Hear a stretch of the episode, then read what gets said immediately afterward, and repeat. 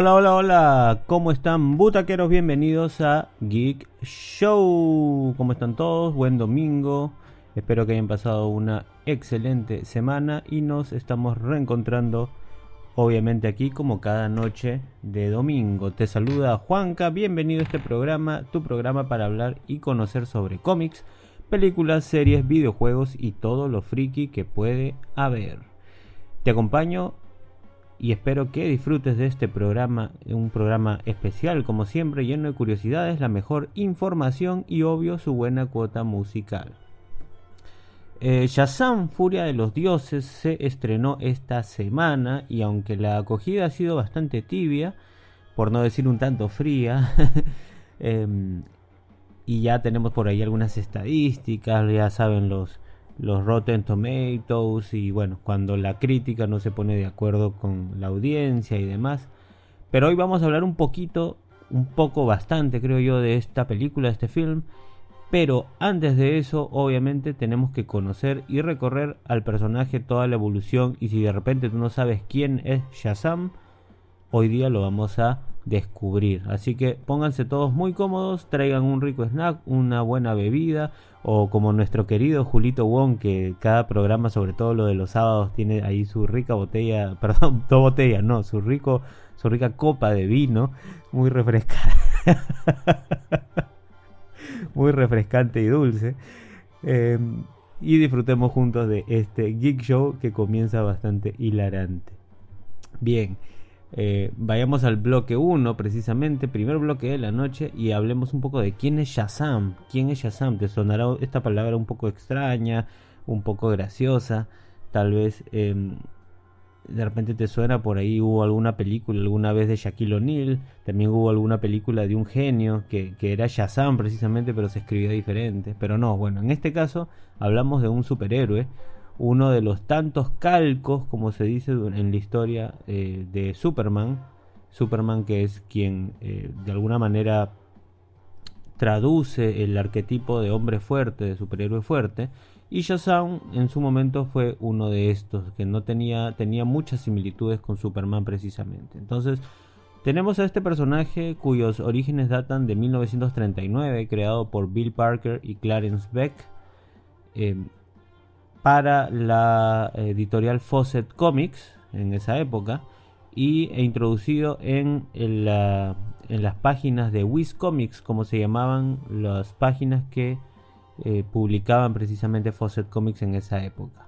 En aquella época se llamaba Captain, Captain Marvel, Capitán Maravilla, como vendría a ser en español, pero luego ya muchos años después se le cambiaría el nombre por algo que en unos momentos les voy a explicar.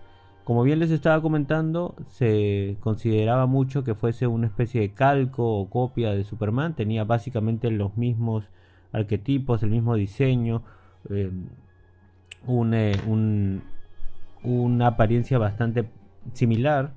Y luego poco a poco con los años fue cambiando mucho. Ahora, su entorno, su base como personaje y la base de las historias sí era bastante diferente. Hablaban siempre mucho en las historias de cosas mágicas, de personajes mágicos. En muchos casos los personajes eran bastante feos eh, en apariencia. Y digamos que de alguna manera eh, este Shazam o este Capitán Marvel representaba todo lo bonito que debería haber tanto físicamente como en cuanto a sentimientos, a valores, a personalidad. Eh, y precisamente porque el Capitán Marvel no era un adulto, era un niño. Era un niño llamado Billy Batson Billy Batson, quien originalmente vivía en un hospicio, en una casa de, niños eh, huérfanos, y, precisamente en, su momento se encuentra con este mago, este hechicero, que en ese momento solo lo conocíamos como el hechicero, pero luego en las páginas de los cómics se lee que este hechicero se llamaba también Shazam. Y entonces este hechicero le confiere, le da poderes a este Billy Batson, a este niño, y le dice porque es una persona, es un niño inocente, tiene buen corazón, tiene eh, un corazón puro, un alma pura y es merecedor de estos poderes como campeón de la tierra. Así que, eh, como bien les decía, eh, originalmente llevaba este nombre y las siglas de Shazam precisamente para tener ahí un poco claro. Shazam era el nombre tanto del hechicero como el grito o la palabra clave que tenía que decir este niño para poder convertirse en este en realidad digamos con apariencia adulta pero en realidad tenía la, apariencia adulta por lo que dice el hechicero que gracias a estos poderes o a estas capacidades obtenía su máximo potencial, es decir, su máxima fuerza, su máxima valentía, eh, inteligencia, entre otras cosas. Entonces, eh, Shazam como palabra son siglas y estas siglas, cada una de estas letras refiere a una capacidad, eh, una capacidad, digamos, potenciada de personajes, seres legendarios mitológicos. Y en este caso, para, para este Shazam, para Billy, le correspondía por algún motivo la mitología judeo-romana. ¿Por qué son? Porque son eh, seres legendarios, por ejemplo, ¿no? Shazam, S-H-A-Z-A-M tenemos con la letra S la sabiduría del rey Salomón, este rey que ustedes recuerdan de las historias judías de la Biblia, ¿no? Eh, judeo-romanas precisamente, la sabiduría de Salomón. La fuerza de Hércules, ahí tienen la H, Hércules el semidios, el hijo de Zeus, precisamente. La resistencia de Atlas, y este nombre es importante, Atlas, este también dios, este, que cargaba el mundo, que tenía resistencia o fuerza muy potenciada, y le toca precisamente esta capacidad a Billy. El poder de Zeus con Z, ¿no? Eh, Zeus, bueno, el padre de los dioses griegos. El valor, eh, el valor o la valentía de Aquiles, el famoso este, semidios también de, de la historia de Troya y tenemos la velocidad de velocidad de Mercurio. Mercurio, el eh, dios, el mensajero de los dioses, precisamente a quien en otras mitologías conocemos como Hermes. Así que bueno, básicamente esto es lo que corresponde a esta palabra, Shazam. Ahora, originalmente, como nuevamente les repito, se llamaba Capitán Marvel y a partir del 2011, bueno, regresemos un poquito. A partir de 1972, DC Comics compra Fawcett Comics. ¿Y por qué? Porque hubo una especie de conflicto de intereses entre ambas empresas. DC Comics había entablado una demanda contra Fawcett Comics porque precisamente lo que les mencionaba, el Capitán Marvel, Shazam, tenía demasiadas similitudes con Superman y se creía que era casi una copia. Entonces, lo que hizo Fawcett Comics en ese momento, desde el casi el año 50 hasta el 70, es dejar de publicar aventuras de este personaje. Pero DC Comics lo que hizo es negociar y obtener la licencia del personaje. Entonces, a partir del año 72, compra precisamente DC Comics a Fawcett Comics y con todos los personajes, incluyendo la, el personaje más valioso que era el Capitán Marvel. Entonces, ya luego, en, bueno, como se dice, DC Comics luego eh, toma una cucharada de su propia medicina porque en el año 2000 siempre hubieron algunos problemas con con Marvel, Marvel editorial, Marvel Comics. Eh, a partir de que comenzara a llamarse Marvel precisamente. DC Comics no utilizó el personaje como tal durante muchos años por este conflicto pero lo seguía llamando Capitán Marvel. Y si ustedes saben, y si ustedes han prestado atención obviamente a Kick Show también, eh, Marvel Comics tiene también un personaje que se llama Capitán Marvel, que es precisamente a quien, bueno, hemos visto en estas últimas películas de hace algunos años. Tanto como hay Capitana Marvel, hay un personaje original que se llama Capitán Marvel. Entonces siempre hubo un conflicto entre el Capitán Marvel, en este caso de DC Comics, con el Capitán Marvel de Marvel Comics. Y por temas de conflictos, por temas de negociaciones, al final lo que hizo DC Comics es para ahorrarse problemas, dijo, bueno, no vamos a seguir llamando a este personaje como Capitán Marvel, para que Marvel no nos siga haciendo problemas por sus personajes o por el nombre de su editorial. Y lo que vamos a hacer es eh, llamarlo, comenzar a llamarlo como la palabrita está tan famosa que utiliza y que muchos de los que leen cómics lo conocen de esa manera. Entonces, a partir del año 2011 ya oficialmente pasa a llamarse Shazam como personaje. Entonces, ahí hay una cosa bien alucinante porque el hechicero se llamaba Shazam. La palabra que tenían que decir también es Shazam. Y ahora el, el campeón también se llama Shazam. Entonces, bueno, es un tema bastante fácil de recordar, pero también bastante conflictivo en, en cuanto a diferenciar quién es quién, ¿no? Pero bueno, más o menos va por ahí la cosa. Y si eso no fuera poco, actualmente hace unas cuantas semanas o un par de meses, acaba de estrenarse eh, Lazarus Planet, que es el nuevo arco comiquero de DC Comics. Y han hecho todo un cambio que ya venía desde hace algún tiempo haciéndose. Y bueno, actualmente quien tiene el manto de Shazam y es la campeona es Mary Marvel. Y que también aparece en las películas, por cierto. Eh, y Billy Batson ha pasado a ser el guardián de la magia, el hechicero, por así decirlo. Pero ya no se llama Shazam, tampoco se llama Capitán Marvel, tampoco se llama Billy, se llama el Capitán, simplemente. Entonces ahora tenemos a Mary Marvel como la Shazama, la Shazam, o, Mary Shazam, como se le quiera llamar. Y tenemos a eh, Billy, que ahora viene a ser el Capitán solamente. Bueno, todo un zancochado de términos y de nombres, pero bueno, no viene al caso. En fin, para no irnos mucho del tema, eh, tenemos entonces lo que les contaba en ese sentido en cuanto al nombre, al origen, a las siglas. Y vamos un poquito a detallar simplemente muy rápido quiénes son los enemigos. Los enemigos ya los conocemos, creo yo, y muchos, los, más importantes, Black Adam o, o Adam Negro, como se le llama también, a quien hemos visto hace muy poco en una película.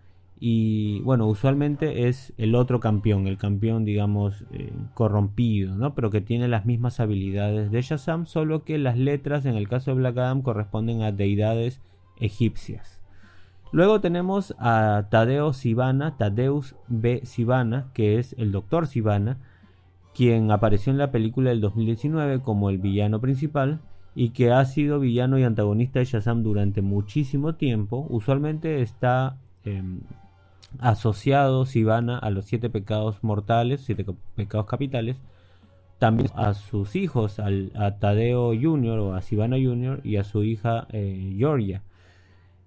Eh, por otro lado, también tenemos a Mr. Mind. Para quienes recuerden esta película, la primera, la del 2019, y también esta última, si es que ya la han visto, hubieron unas escenas post créditos donde aparecía una pequeña oruga verde que hablaba, que era telequinética y se llama Mr. Mind. Este Mr. Mind, aunque sea un personaje muy pequeñito, es una amenaza bastante interesante en los cómics y se puede convertir, por ciento, también en, el cine. ¿no? Mucha gente va a decir seguramente, oh, pero ¿qué puede hacer una, una pequeña oruga? ¿no? Pero aunque ustedes no lo crean, es una oruga telequinética y para colmo viene de Venus. Así que ya con todo eso tal vez sí corresponda sea una amenaza para Shazam o tal vez para otros héroes que puedan haber. ¿no? Finalmente vamos a hablar un poquito de la Shazam familia, que también tiene mucha importancia en el contexto. En la era clásica teníamos a Billy Batson, como ya les comentaba, que era un niño de unos 12 años aproximadamente, 10-12 años, que vivía en un hospicio, eh, en una casa de huérfanos. Pero luego eh, él conoce a una hermana perdida. Esta hermana perdida era Mary Batson, quien eh, tenía un supuesto tío que era el tío Dudley. Ahora, también ellos dos tenían un hermano, un, amigo, perdón, que era Freddy Freeman. El amigo era un amigo simplemente que conocían de la calle, que repartía periódicos y que además era discapacitado, tenía una discapacidad en la, en la pierna.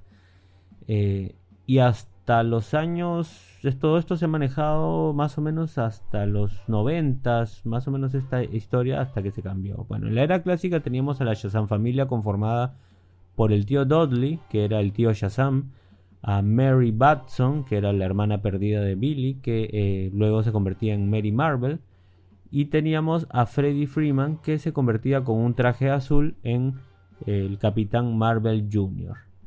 Eh, a partir de los fines de los 90, 2000 algo más o menos, eh, se, da esta, este arco que se llama los nuevos 52 en DC Comics.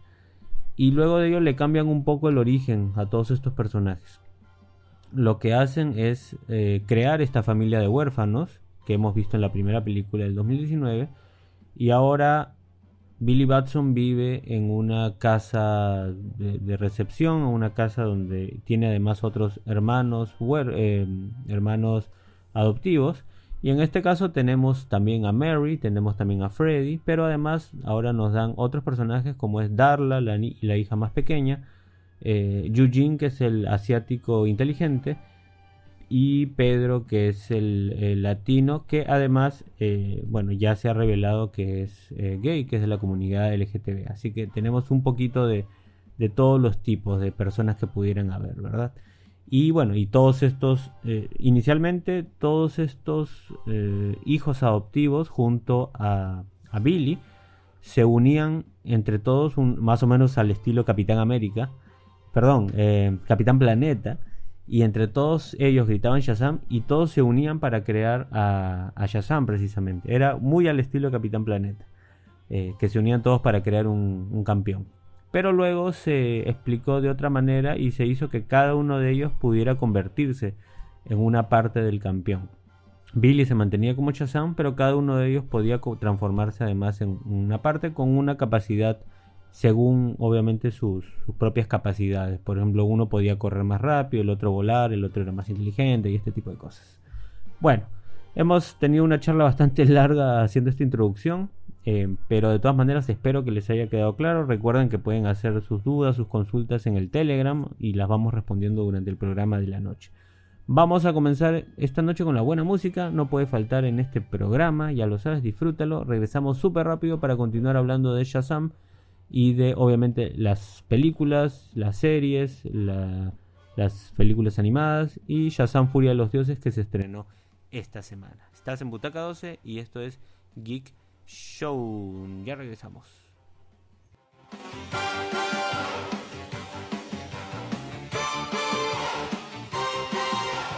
Elegido entre todos por los antiguos inmortales, Salomón, Hércules, Atlas, Zeus, Aquiles y Mercurio, Billy Batson y el señor Mentor viajan por los caminos y rutas de la Tierra en su interminable misión que es combatir el mal, fomentar la comprensión y buscar justicia para todos dotado de poderes extraordinarios que le han sido concedidos por los sabios inmortales, concentrados en una sola palabra.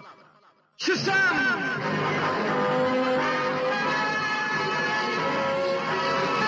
¡Shazam! Con solo pronunciarla, se convierte inmediatamente en el campeón de la verdad y la justicia, el Capitán Maravilla.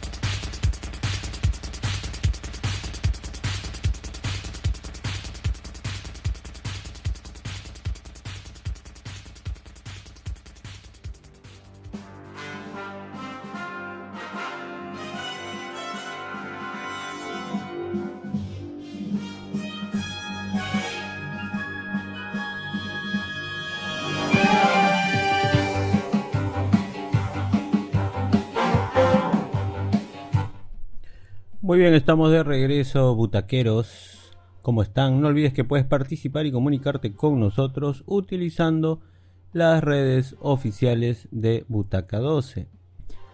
Tienes nuestro grupo de Telegram donde puedes dejar tus comentarios. Además visita nuestro canal de YouTube, Twitch y Spotify. Y obviamente descarga la aplicación oficial Radio Butaca 12 en la Google Play Store. Precisamente aquí estábamos viendo la el Telegram, no te olvides que puedes comentar por ahí si ya viste la película o de repente si quieres hacer alguna consulta sobre el personaje. Hoy día estamos tratando de cubrir eh, gran parte de la carrera del personaje, de la evolución del mismo. Eh, un saludo aquí a quien está comentando en el Telegram, a Brian, su nombre, bueno, su nombre es Brian BJCO, eh, que está haciendo algunos comentarios en el chat de Telegram. Así que un saludo y anímense a comentar, a dejar sus preguntas. Si vieron también la película anterior o alguna serie, pueden hacer el comentario que ahora vamos a estar hablando un poco de todo lo audiovisual de la, del personaje precisamente. Muy bien, perdón. Vamos a hablar en este bloque, segundo bloque, un poco de las precisamente apariciones audiovisuales del personaje tenemos los llamados cereales, para quien no sepa qué es un cereal, un cereal, eh, no, cereal no, no es lo que comes en el desayuno, no, cereal con S. Em, los cereales eran estas películas que se usualmente eran bastante eh, comunes, bueno, secuenciales, que eran precisamente vienen de la palabra serie, que eran unas películas, una especie de películas que se transmitían en los cines, pero hablamos de los años 30, 40, 20. y lo que se hacía era precisamente, iban a ver una matiné, una película, por ejemplo, y usualmente se transmitía, por ejemplo, un capítulo de algo, de un serial, como se llamaba precisamente. Entonces terminaba eso y te decían, bueno, em, ¿qué sucederá la semana siguiente? Entonces ven la semana siguiente y mira el desenlace de, de esto que acabas de ver. Entonces, a eso le llamaban seriales. Y estos seriales han habido, uff, en los años 30, 40 precisamente de estos héroes era bastante común. Y los héroes de la época lo han tenido, como Superman, como Batman. Hay un serial del Capitán América que es bastante interesante. Alguna vez en, mi canal personal en Escuadrón Geek pude hacer un video, hablar un poco de esto. Y es la verdad que muy interesante conocer todo este background, este esto que hay detrás de estos personajes. Pero bueno, yendo al tema. Tenemos una primera aparición del Capitán Maravilla precisamente, llamado eh, Las aventuras del Capitán Maravilla de 1941 como un serial de 12 películas, de 12 capítulos, que se transmitían precisamente una semana tras otra. Una de ellas, que es la más conocida, que inclusive lo pueden buscar en YouTube, eh, busquen por ahí Aventuras del Capitán Maravilla, La Maldición del Escorpión, por ejemplo, eh, donde el villano se llamaba el Escorpión precisamente. Y básicamente era un programa bastante sencillo, como muy de la época, como peleando contra mafiosos, contra estos hombres vestidos de, de traje con sombrero y que bueno, todos eran así como que muy, muy villanescos, ¿no? Muy villanescos. Pero bueno, em, tenemos eso en cuanto a las primeras apariciones del personaje en el 41. Y en 1947, ya pasando a la televisión, tenemos Shazam. Tenemos Shazam como serie de eh, vivo y en directo eh, en 1974, donde precisamente teníamos a un niño y a un adulto, eh, dos actores diferentes obviamente, y básicamente el mismo concepto. El niño decía la palabra Shazam y se transformaba en este otro actor que era el adulto.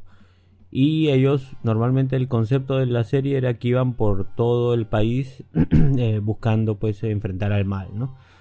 Eh, entonces, este niño le habían otorgado estas habilidades, no directamente el hechicero, sino estas habilidades de estos seres mitológicos, precisamente. Ahora, eh, luego de esta serie en live action, en acción real, teníamos también una serie animada eh, del eh, también mismo año 1974, hecho por la mítica desarrolladora Filmation, que también se llamó Las aventuras del Capitán Marvel o del Capitán Maravilla, Shazam. Y esta era una serie animada hecha por Filmation precisamente que seguía el mismo concepto y nos presentaba a otros personajes como Mary Marvel, por ejemplo, o el Capitán eh, Maravilla Jr., quien tuvo en su momento, en su época, bastante eh, aceptación y mucha popularidad. Em, si escucharon hace unos momentos, por ejemplo, eh, dentro de la música, una introducción que decía algo así como que con estos poderes y grit, da el grito de bueno, esa era la introducción de esta serie precisamente, tanto la live action como la animada hecha por Filmation. En 1979, Hanna Barbera, también el mítico estudio eh, que es el dueño de, personajes como Scooby-Doo, como eh, los Picapiedras y demás, hizo un, una, una, especie de crossover que se llamó Leyendas de los Superhéroes, Legends of the Superheroes, donde lo que hizo es unir personajes de todas estas míticas series live action. Por ejemplo, eh, a este personaje Shazam, trajo también al Batman y Robin de la serie de Adam West, entre varios otros personajes. Y fue muy interesante, también está en YouTube, lo pueden buscar como Legends of the Superheroes 1979. Es un especial bastante interesante muy, de la época, obviamente, ¿no? Muy con la comicidad y con el estilo de la época.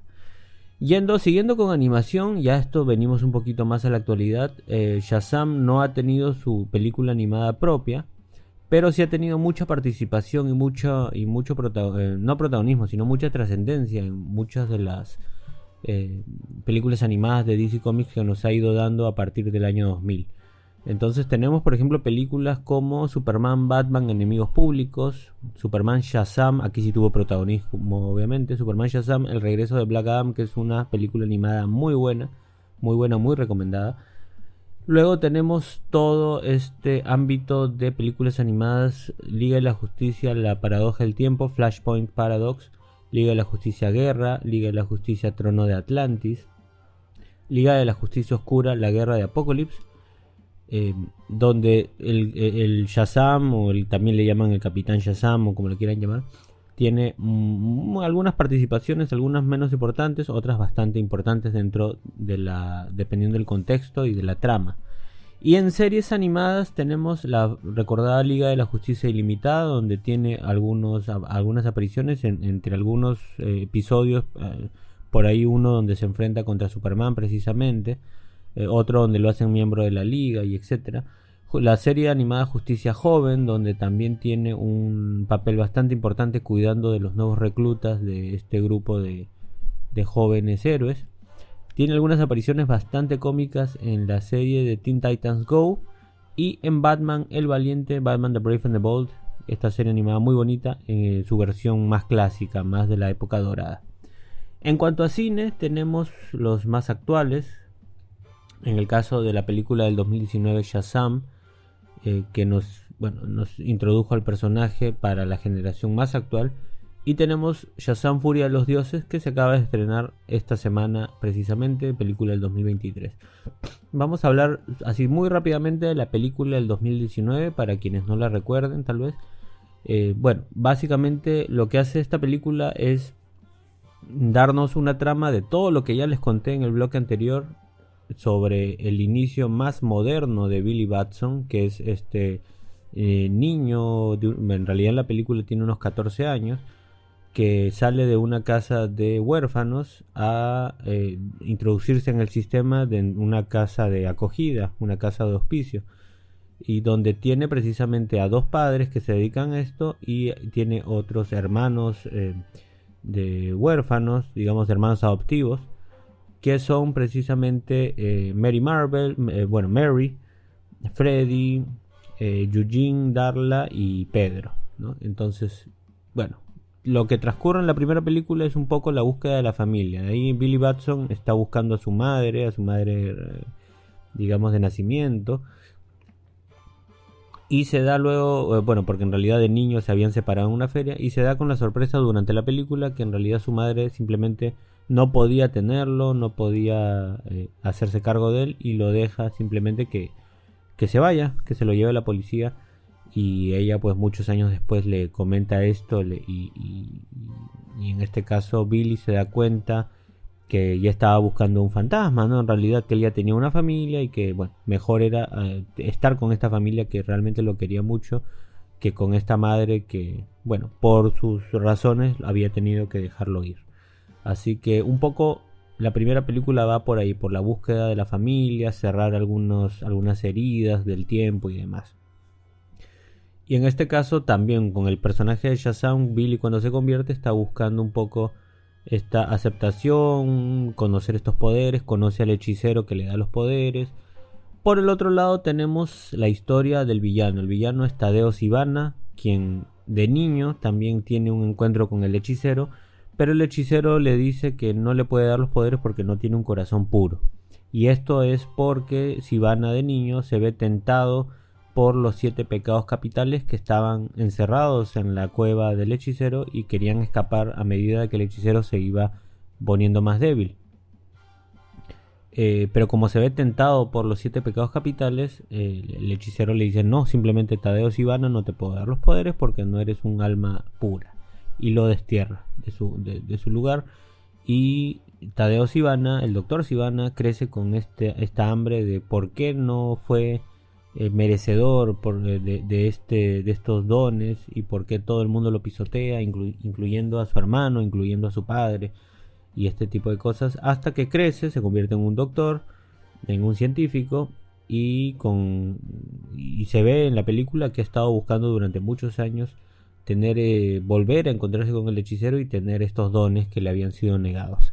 Lo cual ocurre ingresa nuevamente ya de adulto a la a la cueva del hechicero y en ese caso el hechicero estaba muy débil y lo que hace es eh, digamos obtener una orbe que tenía de, alguna manera podía liberar estos siete pecados capitales se hace con estos poderes y bueno son como unos eh, poderes malignos digamos de cada uno de estos siete pecados capitales la lujuria la eh, envidia la pereza etcétera etcétera etcétera ¿no? entonces eh, toma un poco de esto y, tiene unos poderes muy similares a los que tiene Shazam. Luego el hechicero tiene que buscar a su campeón que no lo había encontrado y bueno, convoca a Billy, le da estos poderes y Billy se dedica durante casi toda la película a descubrir qué es lo que puede hacer con la ayuda de su amigo, hermano, en este caso adoptivo, Freddy, quien es un conocedor muy grande de cómics y de personajes,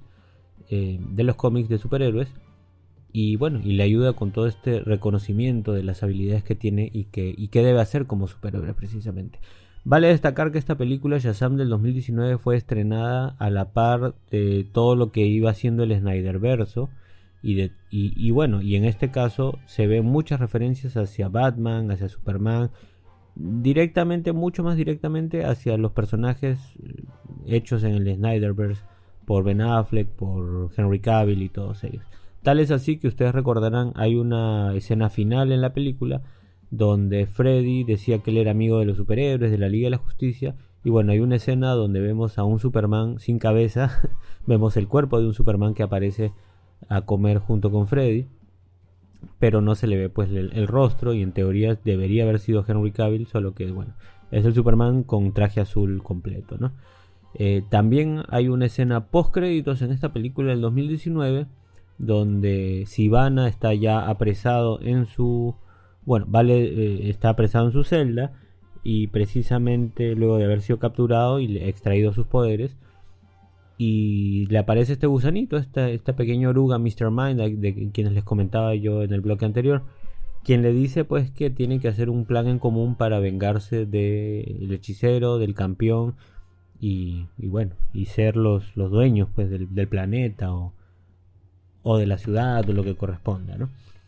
Eh, por cierto, ¿por qué Sivan estaba apresado? Porque lo habían vencido ya, bueno, obviamente mucho antes eh, en, la feria y porque Billy Shazam había decidido compartir sus habilidades con su familia, con su Shazam familia y le da una habilidad a cada uno, a cada uno de ellos teniendo, eh, por ejemplo, en el caso de Darla, la más pequeña, podía correr, podía moverse muy rápido, en el caso de Mary, Mary Marvel, era muy rap, tenía mucha rapidez mental, mucha, mucha inteligencia, mucha sabiduría. Eh, Pedro, que era el que normalmente ejercitaba, tenía mucha más fuerza de la normal y ese tipo de cosas. Entonces, gracias a todos ellos, vencen a los siete pecados capitales, vencen a Sivana, pero rompen el báculo del hechicero. Con esto quiere decir que ya absorben todos los poderes, pero rompen este báculo y con lo cual permiten que todas las criaturas míticas o mágicas sean liberadas, que todos estos poderes sean liberados. Y esto une de alguna manera a la segunda película, de la cual vamos a hablar en algunos momentos. Así que Vamos ahora con más buena música, vamos rapidito, no te muevas que regresamos precisamente para hablar de Shazam Furia de los Dioses y de todo lo que falta todavía, algunas cosillas muy interesantes por tocar. Así que no te muevas, regresamos rapidito, disfruta esta música y estás en Butaca 12 con Geek Show. Ya regresamos.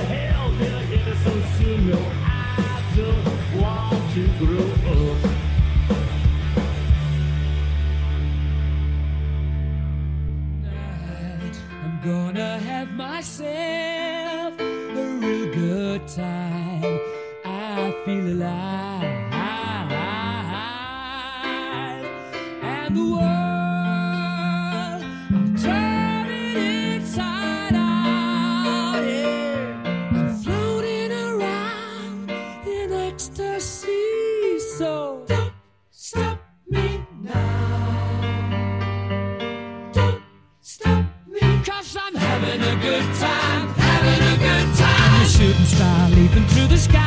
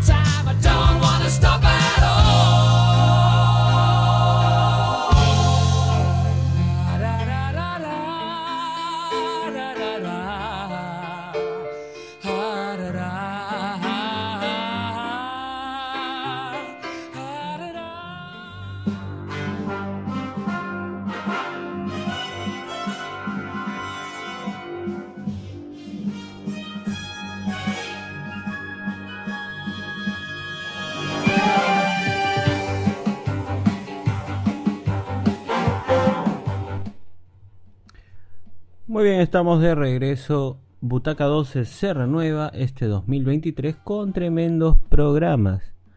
Los lunes a las 21 horas, hoy animes con Resu desde Colombia. Los martes a las 22 horas, 100% Netfilos con Julio Wong. Miércoles 21 horas, La Hora Dragón con Bruno. Los jueves a las 20 horas, Maxon Air con Franco desde Argentina. Los viernes a las 19.30 horas, Remake Plus con Alejandro. Sábados a las 21 horas, Políticamente Incorrecto con Julio. Y los domingos a las 21 horas, Geek Show con tu querido colega Juanca. Y muy pronto, muy pronto, muy pronto ya llega. Butaca 12 te va a seguir sorprendiendo. Espera lo inesperado con este nuevo show que te va a dejar amarillo de la emoción. Así que te preguntarán, ¿por qué tan, ¿por qué tan elegante esta noche? Porque se estrena, ajá, te lo dejo ahí, algo se estrena muy pronto y lo vas a disfrutar muy bien. Así que ya tienes los horarios, no te pierdas ninguno. Anótalo, recuérdalo y disfrútalo. Vamos al bloque al bloque 3, ya para hablar directamente de lo que seguramente muchos querrán escuchar y es Shazam Furia de los Dioses, estrenada esta semana, hace unos poquitos días, película del 2023.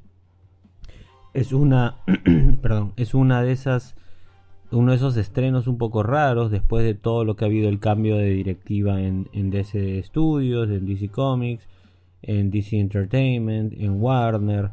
Y bueno, básicamente son estas películas que quedaron un poco relegadas y que por los años van a estrenarse pero ¿tendrán una conexión realmente? ¿No lo tendrán? En realidad es una mezcla media extraña de personajes, no lo sabemos con exactitud. Pero bueno, Shazam Furia de los Dioses se estrenó esta semana. La trama es bastante sencilla, inclusive tan o más sencilla tal vez que la película anterior.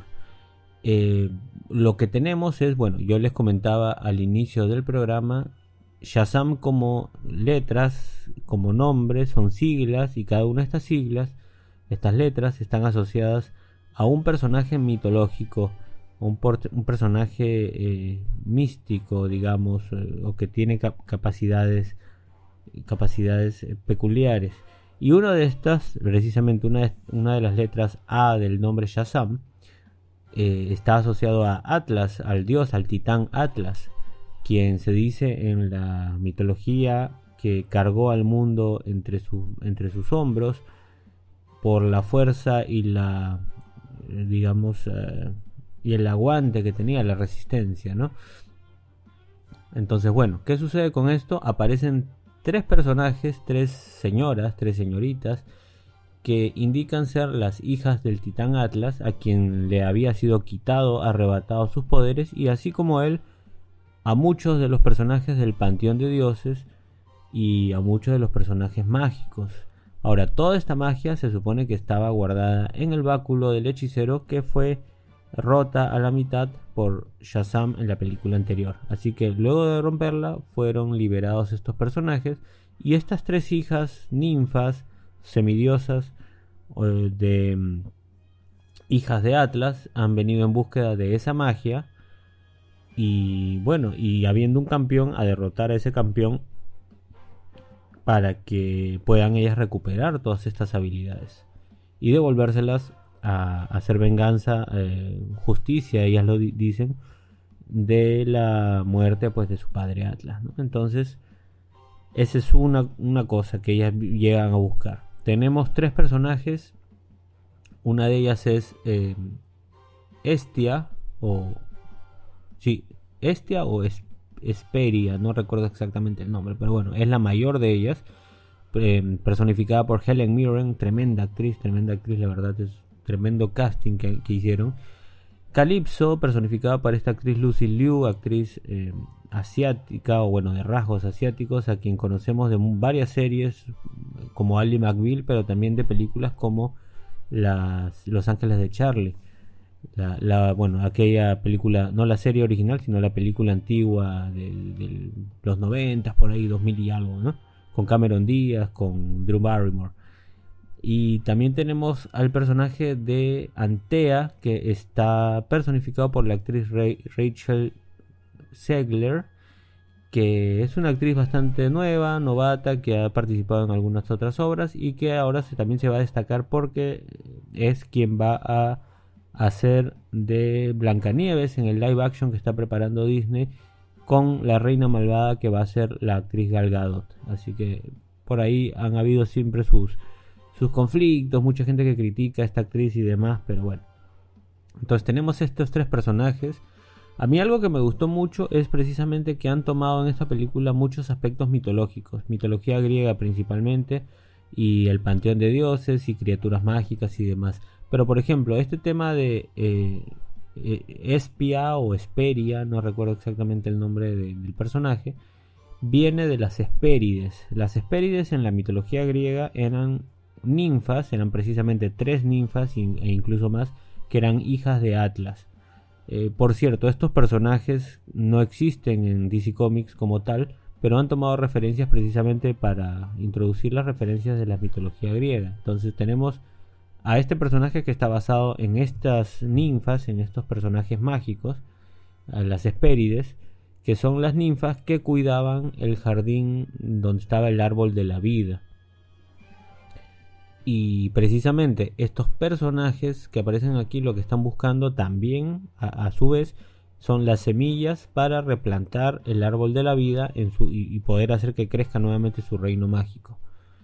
Em, otro personaje que les mencionaba es Calipso. Calipso en la mitología griega también es una hija del titán Atlas, pero está más ligada al mar. Para quienes recuerden de repente si han leído o recuerdan haber leído este cuento de la Iliada y la Odisea, de repente lo han leído en el colegio, todavía tienen algún recuerdo de su, de su juventud al haber leído este, esta obra que era muy de escuela. En la Odisea tenemos a la ninfa Calipso que trata de llevar a Odiseo hacia su isla y de hacerlo quedarse ahí, pero Odiseo decide regresar a su casa con su esposa. Pues, eh, entonces, también este personaje existe, es otra hija de Atlas, pero no está ligada directamente a las Hespérides. En el caso de Antea no he podido encontrar ninguna información en cuanto a mitología, probablemente exista, tal vez no lo sabemos. Es un nombre bastante común en la mitología y en, términos griegos, pero no sé exactamente hacia qué personaje. Puede ser un personaje original de la película. Pero hablando del árbol de la vida, lo que buscan estas señoras es replantar este árbol buscan estas semillas y precisamente esta manzana o estas semillas las encuentran dentro de la caverna del hechicero. Así que toda la película va a la trama un poco entre lo que ellas quieren conseguir, los poderes que les fueron arrebatados a sus, a, sus padres, a sus a los dioses y estas semillas, esta manzana para poder volver a plantar este árbol de la vida. Eh, bueno, obviamente se tienen que enfrentar a los campeones por el lado de la Shazam familia o de la familia Billy y los demás hermanos están viviendo los mismos conflictos, de, que en este caso ya han pasado cuatro años, ellos están más grandes, y en, como en el caso de Mary, que tiene que ir a la universidad, y bueno, los demás que están ya cada quien en, sus propias cosas, porque ya son personas que han crecido, ya la mayoría tiene 16, 17, 18 años, y, y bueno, están en todo eso, en el pleno crecimiento, ¿verdad? Además, a la par llevando los poderes porque siguen combatiendo el mal, pero no lo hacen de la mejor manera posible, tal es así que en Filadelfia, que es donde viven, los conocen como los, los fails de Filadelfia o algo así, o sea, las fallas de Filadelfia. Pero bueno, va más o menos por ahí el, el con- el contexto. Para esto, Antea, que es el personaje más eh, joven de las tres, de estas tres villanas, busca a Freddy Freeman. En este caso, en la película, Freddy tiene un mayor protagonismo, una mayor participación y es bastante interesante que lo hayan hecho así por lo importante que es el personaje. Y tiene una especie de relación con esta chica Antea, que es quien finalmente busca de alguna manera obtener información de los campeones para obtener lo que venían a buscar estas, estos personajes, estas villanas. Lo que sí es cierto es que en toda la película no se siente tanto el aire villanesco, digamos, de ellas. O sea, no es como que sean villanas villanas como tal vez en la película anterior con Sivana. Eh, en muchos casos dejan bastante que desear y digamos que en la tercera parte de la película recién es que una de ellas eh, hace un giro de tuerca, hace un twist eh, en la trama y ya se convierte digamos en la antagonista principal. Eh, toma a su dragón, por cierto, gran referencia a tantas obras de dragones, toma a su dragón Ladón, que es un dragón hecho de madera, eh, guardián del árbol de la vida, y bueno, y empieza a destruir todo lo habido y por haber. Y ya cuando habían encontrado la manzana, lo que deciden, lo que decide esta ninfa, esta semidiosa, es que en vez de plantar el árbol eh, para traer nuevamente su reino, decide eh, enterrarlo en medio del- de un estadio de fútbol de Filadelfia para que el árbol traiga lo peor del mundo de la magia a, a- los humanos porque se merecían ser destruidos todos. Entonces lo que trae son criaturas mitológicas. Por ahí vemos, mm, también ha sido bastante criticado el tema del CGI, pero vemos por ejemplo criaturas como una mantícore, como una quimera, eh, un cíclope, un arpías, y entre otras cosas vemos unicornios, pero no los unicornios así hechos muy de arcoíris y de azúcar y de bombones, sino eh, reflejados de la manera original, como realmente se les conoce en la mitología. Son los, los unicornios en la mitología son unos seres bastante eh, adustos, bastante molestos, enojones, y que en realidad son la la furia o la amenaza que otros monstruos temen. Imagínate ser un monstruo y, tem- y qué maligno debe ser el otro monstruo para que le tengas que temer. Entonces, más o menos va por ahí la cosa. Y van en búsqueda de estos unicornios, precisamente Darla va en búsqueda de un unicornio para poder vencer a las otras eh, criaturas. Y bueno, se hacen amigos, le lleva ahí a unos dulces, se hacen amigos de los unicornios y finalmente vencen a los otros seres mitológicos, a los otros monstruos eh, para, para esto. A las otras ninfas ya las habían vencido. Finalmente el sacrificio final lo hace Billy Shazam contra esta ninfa, que en este caso era Calypso, que era la, generadora del caos. Y lo que hace es sobrecargar la, la vara del hechicero con demasiada energía, demasiado poder para que explote todo. Y a su, y a su vez llevarse a esta ninfa y al dragón y demás.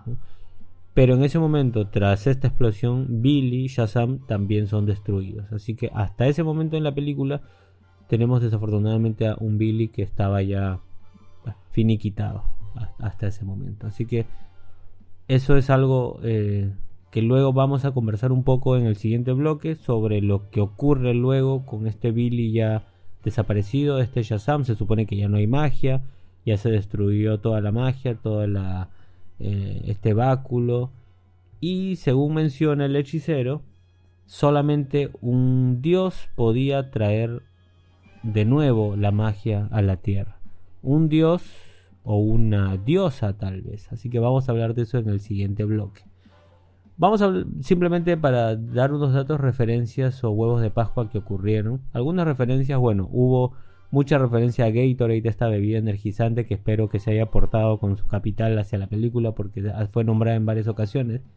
Tenemos el momento de cómo entrenar a tu dragón con su chimuelo, este, este dragón negro grande y entre otras criaturas mágicas. Y hablando de criaturas mágicas, animales fantásticos. Tenemos muy Harry Potteriano, la verdad. Tenemos muchos temas de magia, de lápices que escriben solos, de libros voladores, de cartas que se pueden enviar como si fueran pájaros, mucho, muchas referencias Harry, Harry Potteriana en, en ese sentido. Eh, se juega mucho, por ejemplo, con la sabiduría de Salomón, lo que yo les comentaba del nombre de Shazam, y, y el mismo Shazam no sabe cómo se llama, entonces cuando le explican que la S, la letra S corresponde a Salomón, al rey Salomón, no, no se acuerda en ningún momento de esto y en algún momento comenta eh, la sabiduría de Saruman. Y para quienes recuerden, obviamente Saruman es el hechicero blanco del Señor de los Anillos, una gran referencia a esta franquicia. Tenemos la eterna referencia además a Rápidos y Furiosos de la familia. Y se presta mucho aquí hablando de la Shazam familia precisamente. Billy lo menciona en muchos, en muchos momentos, este, esta referencia a Dominic Toretto, con lo más importante es la familia, de todas maneras. Y por ahí una referencia a Juego de Tronos también bastante interesante con el tema de dragones y demás detalles. Eh, un detalle que me gustó mucho a mí definitivamente, y justo en el bloque anterior escuchábamos el tema y referencia a la serie live action del año 1974, y es que para quienes hayan visto la película y durante toda esta escena, casi en la tercera parte de la película de las criaturas mitológicas, aparece una persona, un señor ya de unos 60 años más o menos, pero justo lleva la camiseta roja con borde amarillo de Billy Batson. ¿Y quién era este señor ya mayor? Pues nada más y nada menos que Michael Gray, el actor que hizo de Billy Batson en esta serie live action de 1974. Imagínense qué tremendo guiño, qué bueno que se acordaron de la serie en esta película. En la anterior película no, hubieron muchos de estos guiños, pero qué bonito que haya podido aparecer este actor. Es un actor, eh, Michael Gray, bastante, bastante asiduo y bastante recurrente a aparecer en, en comicones, en, en convenciones eh, sobre Shazam, mucha gente que recuerda con mucha nostalgia y muchos ánimos esta serie de 1974. Eh, particularmente yo no recordaba la serie, por ejemplo, pero sí me acordé de este actor, de, de, estos pequeños guiños hacia esta serie, que es una de las muy recordadas, así tanto como inclusive la de Adam West y los de esta época. Así que muy interesante este, este huevo de Pascua, esta referencia a este, a este personaje y a este gran actor que esperemos siga apareciendo. Así que bueno, mi opinión general eh, es que para mí y para mucha gente, justo ayer hacíamos un live en, en mi canal en el Escuadrón Geek y casi un 30-40% de la gente que lo había visto consideraba que era una película entretenida. No es una obra maestra, no es wow, qué tremendos efectos y qué tremenda trama, no, deja inclusive mucho que desear tal vez en cuanto a trama es un poco inferior a la película anterior, pero en cuanto a efectos especiales, trajes, cameos, eh, detalles, referencias, es bastante superior, creo yo. se nota que ha habido un presupuesto un poco mayor.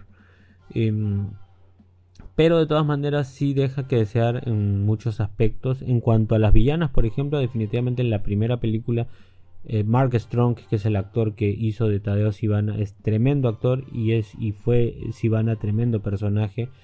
Y en esta película se siente un poco ese vacío, ese vacío de, la, de los villanos, como que son personajes un poco más planos, un poco menos desarrollados.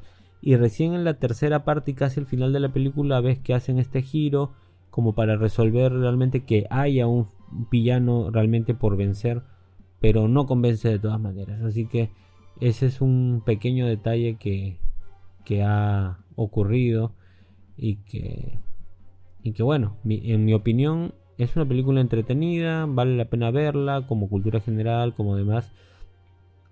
Mm, no te puedo recomendar o no ir a verla al cine necesariamente, pero si puedes hacerlo de repente con algún descuento o en algún día especial, puedes ir a verla. Es bastante, eh, bastante aprovechable si quieres ir a verla con niños o con alguien que le guste los cómics o que le guste Shazam. Eh, lo malo acá viene precisamente, y es algo de que vamos a hablar en el siguiente bloque, realmente tiene conexión con este nuevo DCU, con estos nuevos planes de James Gunn. Eh, el siguiente bloque vamos a hablar un poco de las escenas post créditos y pareciera que quieren hacer una conexión, pero estas escenas post créditos también se mencionaron que fueron hechas un poco a último minuto, así que eh, en el siguiente bloque vamos a hablar de esta famosa escena de la diosísima, de la diosa Mujer Maravilla Gal Gadot y estas dos escenas post créditos y vamos a ver si realmente hay conexión o no. Vamos a tirar algunas inferencias, algunas hipótesis de qué puede ser lo que vaya a ocurrir a futuro. Así que vamos a hacer una pausa para el café, vamos a descansar un poquito la voz, te dejo acá con muy buena música y regresamos súper rápido para hablar de lo que falta. Estás en Butaca 12 y esto es Geek Show, no te muevas.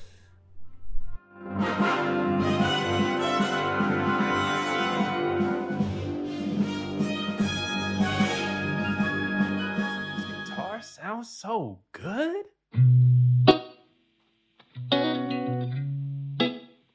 Mm, mm, mm. So sweet. Living in this space. I know I'll be a-oh, a-okay. I know I'll be a-oh, a-okay. When I see trouble come my way, I'll be making lemonade. I know I'll be a-oh, a-okay. I know I'll be a-oh, a-okay.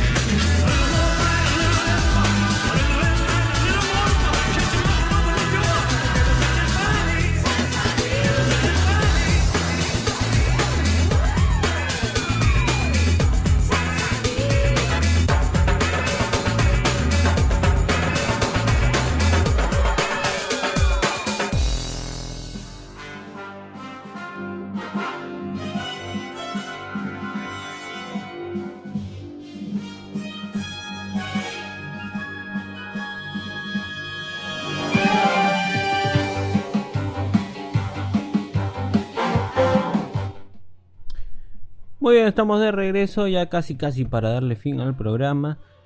Geek, Geeks, recuerden si te gustan los cómics, series, animación y mucho más, Geek Show es para ti. Te espero cada domingo a las 9 de la noche, 21 horas Perú, con todo sobre el mundo geek, actualidad, buena info y obviamente su buena cuota musical. Y si quieres visitarme también en mi canal personal, búscame en YouTube, Instagram, TikTok y otras redes como Escuadrón Geek. Y recuerda que nadie te diga qué tan geek puedes ser. Muy bien, vamos ya a ir finalizando y quedamos en hablar. Ahora sí te voy a te voy a spoilear así con todo, te voy a dar ya lo final final. Y bueno, vamos a hablar un poco de la famosa escena que se filtró, que apareció en los trailers y etcétera, etcétera, la famosa escena de la Mujer Maravilla de Wonder Woman, que realmente yo soy muy sincero cuando estaba ahí viéndola en el cine y vi antes de aparecer inclusive escuchas la musiquita, esta musiquita que luego se las voy a dejar en unos momentos, esta famoso, este famoso tema de la Mujer Maravilla, eh, bueno, en el caso de, Zack Snyder, realmente el, el tema eh, más moderno, y lo escuchas y a mí se me escarapeló prácticamente los brazos, la piel, se me puso, se me puso de gallina porque fue una escena bastante interesante. Bueno, más o menos eh, vemos aparecer pues a Gal Gadot, que como diría nuestro querido amigo Eric Killmonger, realmente es bellísima, se le vio súper súper linda en pantalla y esta verla así en pantalla gigante con mucha más razón. Eh, pero bueno, eso es por el lado de Gal Gadot, de la actriz. En el caso de la Mujer Maravilla de Wonder Woman, dentro de la trama lo que vemos es que, como les mencioné en el bloque anterior, Billy había hecho este sacrificio, eh, este Shazam había destruido todo y a su vez había destruido a sí mismo. Ya no habían poderes, ya no era campeón. Y básicamente Billy estaba muerto. Y bueno, sus hermanos también sin poderes, junto al hechicero lo llevan a un jardín especial, a un jardín mágico, lo entierran ahí junto a otros campeones, a otros seres y demás. Y lo que dejó dicho el hechicero es que esta magia solamente podía volver a existir si es que un dios o una diosa le volvía a dar la chispa de la magia. Y justo en ese momento suena el tema de, Zack- de- del, del Snyderverse, de la Mujer Maravilla, y aparece alguien que dice, ¿y qué te parece una semidiosa? Y aparece la Mujer Maravilla. Ahora, es una aparición muy rápida, tiene por ahí dos, tres diálogos eh, que no son muy trascendentes tampoco, pero lo que hace ella es, uh, aparece, pling, como decía mi compañero el día de ayer, cambia la bombilla, cambia el foco de luz eh, y se retira. Básicamente fue eso. Entonces le dio energía al báculo del hechicero y por ende vuelve a existir la magia. Todos recuperan sus poderes y por ende además eh, Billy recupera sus poderes, se vuelve a convertir en Shazam y aparece él de la tumba de lo que había estado enterrado, aparece convertido en Shazam, por cierto. Eh, bueno, para esto no lo había mencionado yo antes en la película, pero Billy había tenido algunos sueños, unos sueños un poquito húmedos, unos sueños un poco de, anochecida con la Mujer Maravilla. Y, y bueno, ahora se le encuentra y la quiere conocer. Y bueno, es como un momento medio flirteador de un jovencito de 17 años con una mujer. En el caso de la Mujer Maravilla, bastante mayor. Tiene ella unos cuantos décadas y cientos de años, por así decirlo. Entonces, eh, por ahí menciona la madre, este, ciertamente a mis hijos les gustan las mujeres mayores. Son momentos así como bastante cómicos. Pero bueno, lo que hace básicamente Galgado en el, papel de la Mujer Maravilla es esto, aparecer unos 5 minutos, hacer un par de bromas, sonreír un poquito y luego desaparecer. Y simplemente le deja el mensaje a Shazam que siga combatiendo el mal, que se concentre en eso. Y bueno, básicamente esa fue la escena, la tan famosa escena. Eh, la pregunta sigue siendo, ¿hay conexión? ¿Hay conexión? ¿Qué quiere decir esta aparición de la Mujer Maravilla en la piel de, Galgado, de la misma actriz que estuvo en el, en el Snyderverso? Siguen los planes de James Gunn, sigue contratada, todavía existe una película Wonder Woman 3, no sabemos nada realmente. Y luego de esto vienen las dos escenas post créditos. Una escena post créditos que estuvo eh, después de los créditos iniciales y la otra escena que viene luego de los créditos finales. La primera escena post créditos vemos a Emilia Harcourt con John Economus. Son estos dos personajes que aparecieron en la serie Peacemaker como parte del equipo y brazo derecho de Amanda Waller.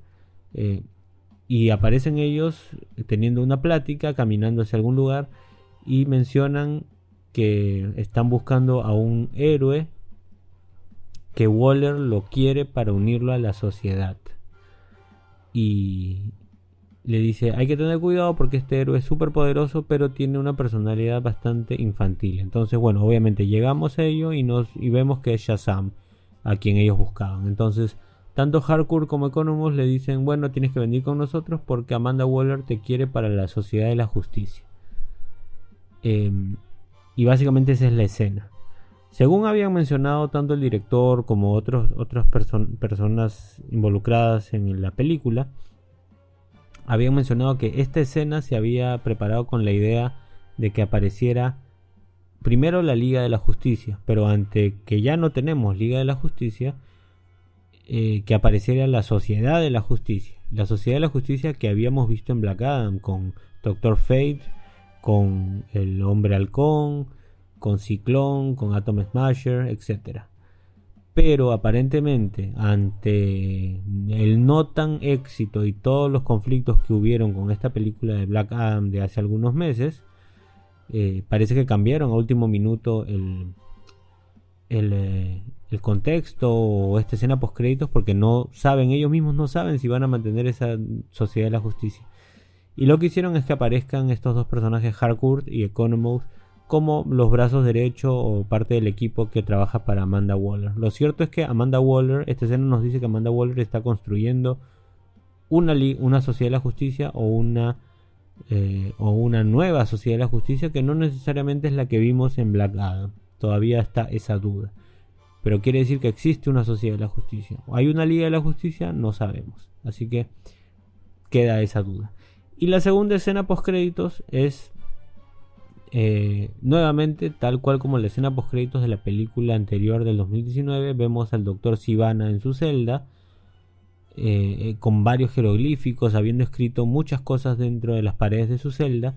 Y tiene otra visita, otra visita de esta pequeña oruga, Mr. Mind, que según le dicen lleva varios años esperando. No sabemos, en, el doblaje se dice dos años, parece que en el idioma original son cuatro años. En realidad deberían ser cuatro años por el tiempo que pasa entre película y película.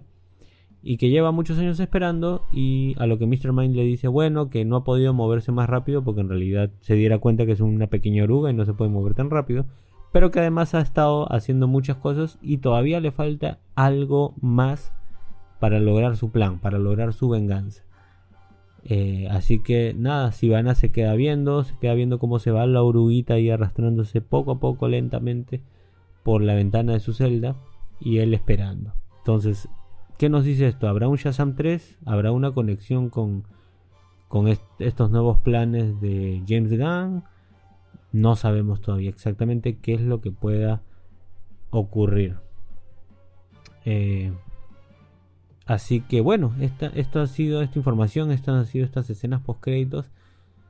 Eh, te animo de todas maneras a que veas la película, ya sea en el cine, ya sea en otro medio, o que esperes por lo menos, seguramente lo subirán a HBO Max si tienes la plataforma a mirarlo por allí y saca tus propias conclusiones de todas maneras. Y es una película de esas películas que se van a estrenar este año sin un rumbo o sin una conexión aparente pero que bueno, en mi caso particular he querido apreciarla, me ha gustado mucho más de lo que vi, de las películas que vi a inicio de año y de tanto de DC como de otra, de, la otra, del otro estudio, de la otra compañía.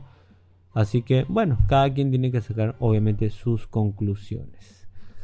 Eh, vamos ya con lo último, último del programa para cerrar. Te dejo ahí dos musiquillas muy rapiditas y regresamos súper rápido para cerrar este show. Gracias por estar ahí, seguir acompañándonos. Estás en Butaca 12 y esto es Geek Show. Regresamos.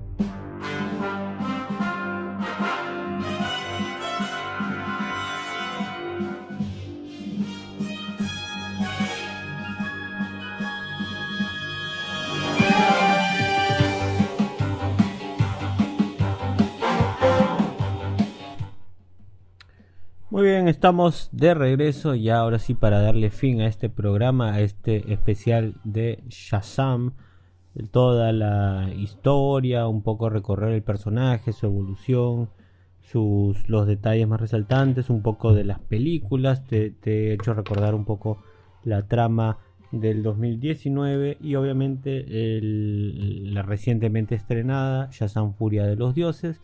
Un poco para que te des la idea, te puedo haber tal vez spoileado o dicho algunos detalles, pero eh, todo queda en que tú puedas verla y hacerte tu propia opinión.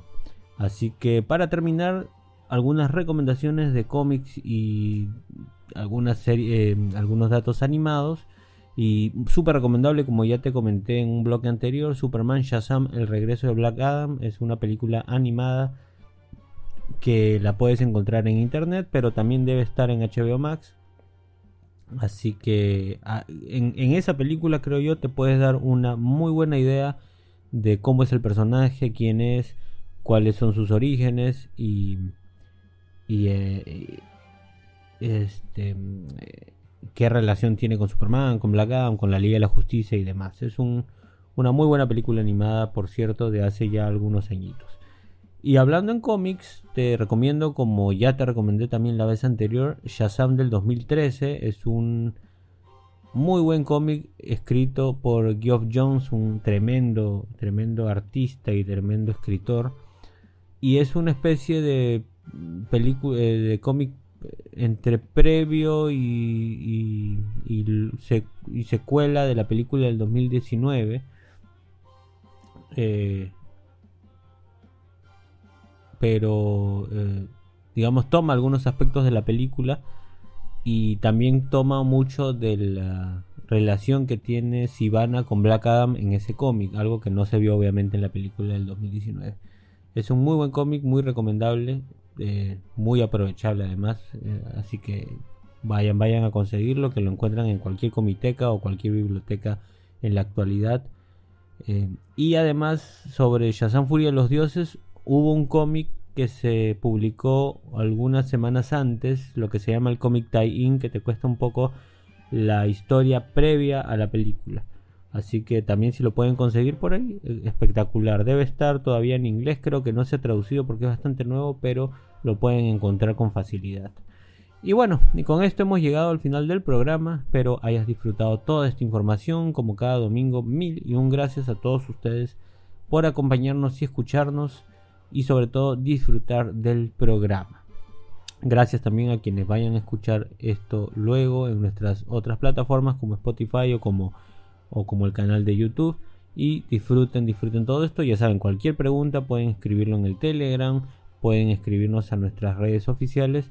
Y además, si quieren tocar algún tema en particular, algún tema en especial, ya sea para aquí, para Geek Show, para cualquiera de los otros programas, tienen toda la libertad. Pueden escribirnos a las redes que ustedes deseen.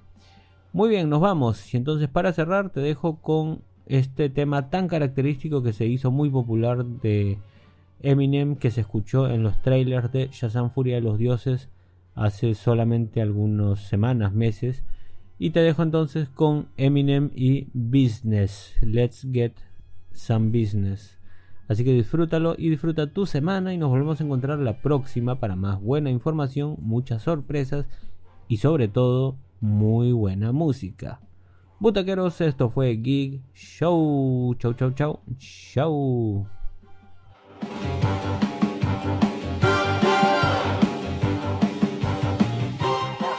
Sounds like an SOS.